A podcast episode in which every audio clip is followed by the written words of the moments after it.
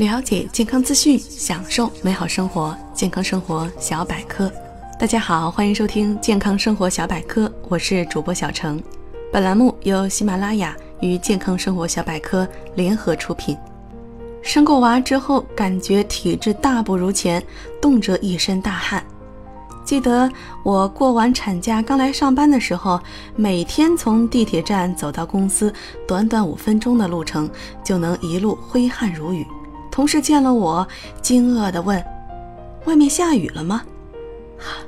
生完宝宝之后，说话声都小了，多说两句话就能喘不上气。大家都夸我变温柔了，哎，真是无奈。产后脱发特别严重。从孩子四个月开始掉发，一直掉到一岁多，而且健忘的厉害。刚休了几个月的产假，回来后好多同事的名字都记不住了，特别尴尬。相信不少的妈妈都会有这样的感受吧？专业医师告诉我们，这都是因为气血不足导致的。气血不足通常是因为产前体质就虚弱者，或分娩时过度用力。元气大伤，或产程失血过多，产后补血不及时，平时日夜照顾宝宝，哺育母乳，坐完月子后饮食自己打理，饮食的种类不如月子餐丰富，营养摄取不足，加上初为人母角色的调试，夜间睡眠经常被打扰，长期下来就容易出现气血不足的情况。气血不足会导致脏腑功能的减退。引起早衰的病变，气血不足导致的身体不适有：身体容易疲倦乏力、四肢关节疼痛、浑身酸痛、脱发严重、便秘、头晕健忘。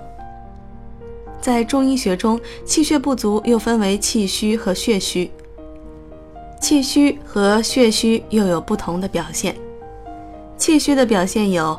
面色苍白、头晕目眩耳鸣、少气懒言、神疲乏力或畏寒肢冷易出汗、水液代谢失调而导致水肿。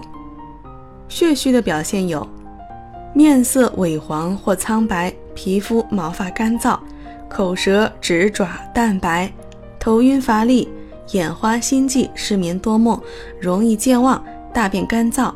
妇女月经量少、色淡等，不仅母乳妈妈有严重的气血不足，有些妈妈甚至在生完宝宝一年左右还依然有这样的症状，就是因为要兼顾宝宝、家庭、工作，精力消耗太大，睡眠休息又严重不足。那医师说，治疗气血不足最好的方式就是食补。